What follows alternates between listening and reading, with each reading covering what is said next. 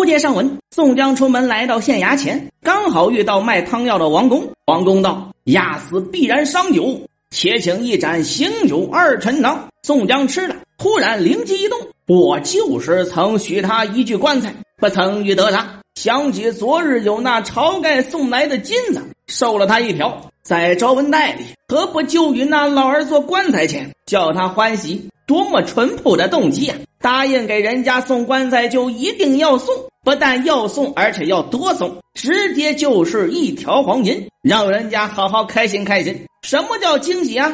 这就叫惊喜。也就是这个时候，宋江发现坏事了，周文代不见了，一定是落在阎婆惜那里了。更倒霉的是，周文袋里还装着晁盖的感谢信。更更倒霉的是，阎婆惜还识字。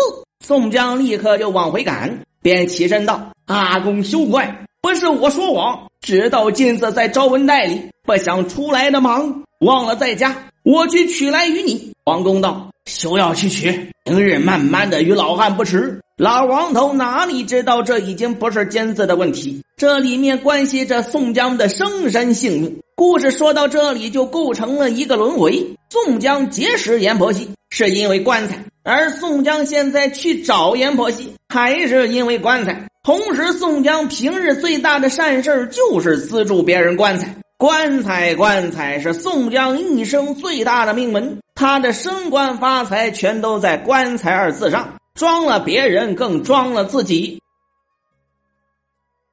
咱们先不说宋江，再看阎婆惜他是如何发现招文袋的，一切都是爱情惹的祸。他被宋江的臭脚熏了一夜。宋江一走，可把他给开心坏了。那厮叫了老娘一夜睡不着，那厮喊脸，只指望老娘陪妻下情。我不信你，老娘自和张三过得好，谁耐烦踩你？你不上门来倒好，准备脱衣睡觉。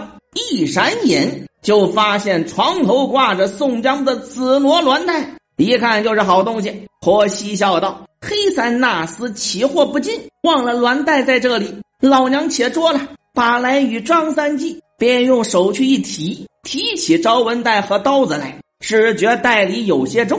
正所谓好奇害死猫，便把手抽开，往桌子上只一抖，正抖出那包金子和书来。看见金子，婆嬉笑道：“天叫我和张三买东西吃，这几日我见张三瘦了，我也正要买些东西和他江西。您瞧瞧，难怪他老娘那么执着于宋江。”这个女儿绝对的败家呀！老宋不但戴了绿帽子，阎婆惜还用他的钱来养小白脸儿，真是亏大发了。至于书信的内容，更让他喜出望外。好呀，我知道吊桶落在井里，原来也有井落在吊桶里。我正要和张三两个做夫妻，单单只多你这厮，今日也撞在我手里。原来你和梁山伯强贼通红往来，送一百两金子与你，且不要慌，老娘慢慢的消遣你。从这里来看呀，阎婆惜是准备长期的吃死宋江，拿这个事儿威胁老宋。可这个女人傻呀，她光看到了好处，却没有意识到自己在巨大的风险之中。对面是谁？是强盗啊！就算他去官府报案，对他有什么好处啊？强盗报复他要死的，他威胁宋江要钱，老宋万一不给，弄死他灭口呢？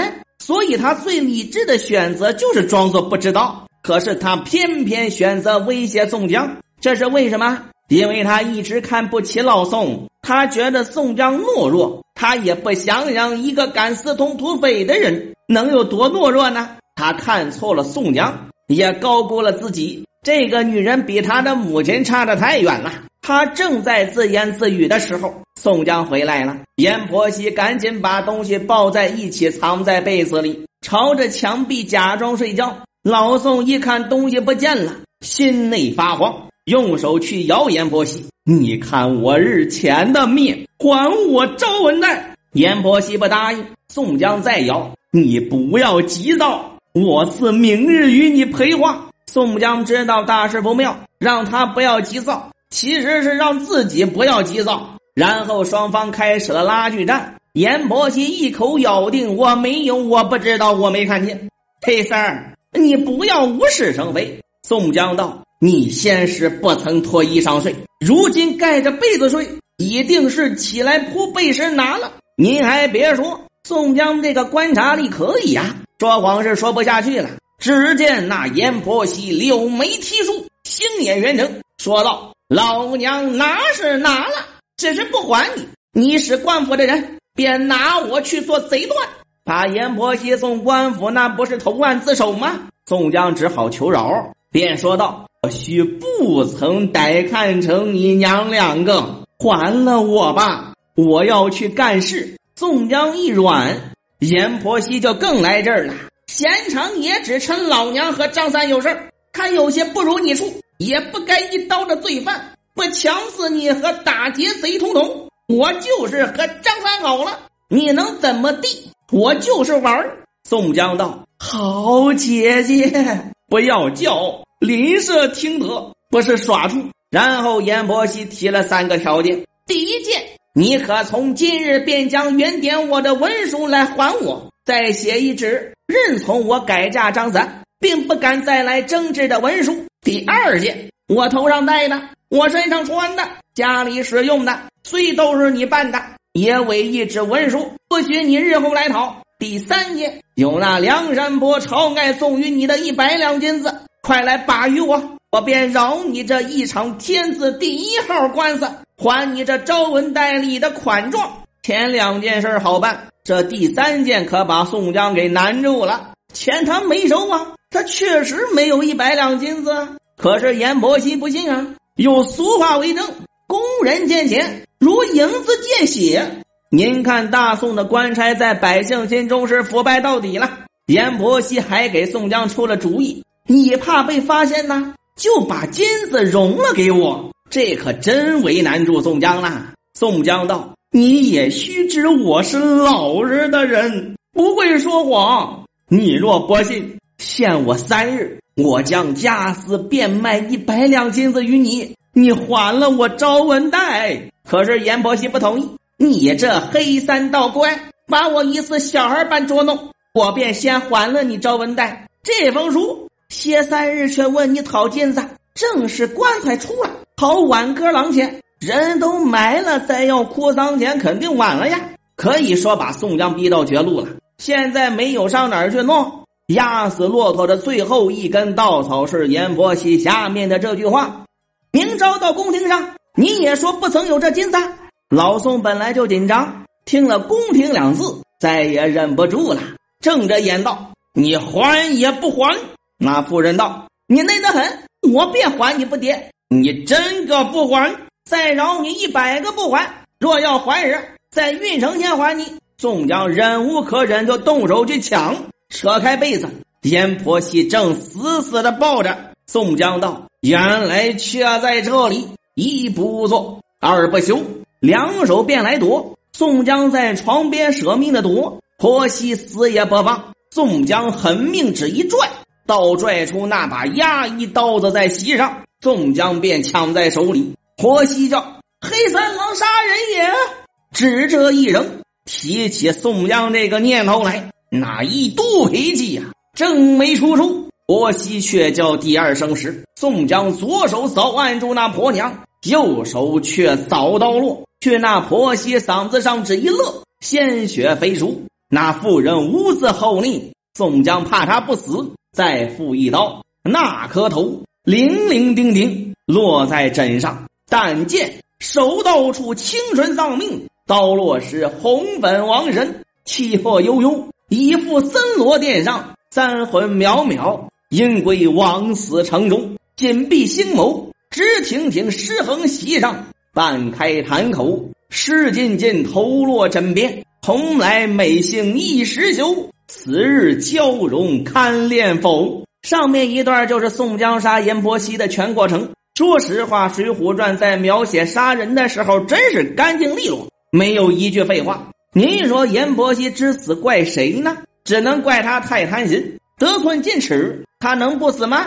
能啊！可是他必须得死，因为这是他的责任。杀他是宋江成长为好汉的必要一环，不逼一下都不知道老宋有多大的潜能。宋江杀了阎婆惜后，立刻烧了晁盖的感谢信，下楼正撞上来看女儿的阎婆。阎婆问道：“你两口做什么呢？”宋江道：“你女儿忒无礼，被我杀了。”阎婆是不信呐，你别开玩笑了，你不信时去房里看，真个杀了。推开房门看时，只见血泊里挺着尸首。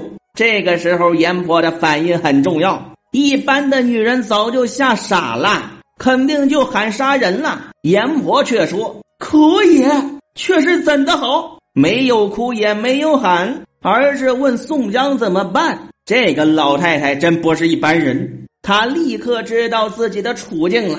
如果喊，宋江必然会继续灭口，所以他现在的第一任务就是活命。不但要活命，还要找机会复仇。”宋江道。我是烈汉，一世也不走，随你要怎地？注意用词，烈汉就是硬汉，我不跑，你想怎么样都行。不难想象，宋江说这话是恶狠狠的样子。阎婆一点也不慌，反而说：“这个贱人干啥，押司干得漂亮，给你点个赞。”只是老身无人养善。宋江一听，立刻就放下了戒心，要钱这事儿就好办呐。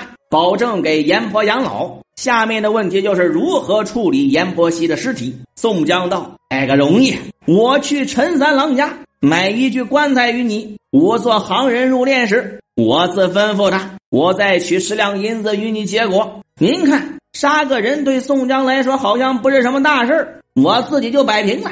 就是不知道这种事儿之前老宋有没有做过了。”阎婆特地提醒宋江。那咱得抓紧，时间紧，任务重。天亮让邻居发现就不好了。宋江就要拿笔写票，这里莫名的搞笑。宋江买棺材都是打白条的吗？哎，这就是牌面啊！阎婆立刻指出问题：押司你得亲自去，他们才能早早的送来棺材呀。老宋毫不怀疑，二人一起出了大门。大概走到县前左侧的时候，阎婆突然发作。一把抱住宋江，发喊叫道：“有杀人贼在这里！您要说整部《水浒传》中最厉害的女人是谁？小宝第一个提名就是阎婆。女儿死后还能保持冷静，设计去抓宋江，相信法律，相信官府，相信正义，这是多么有勇有谋的一位老太太呀！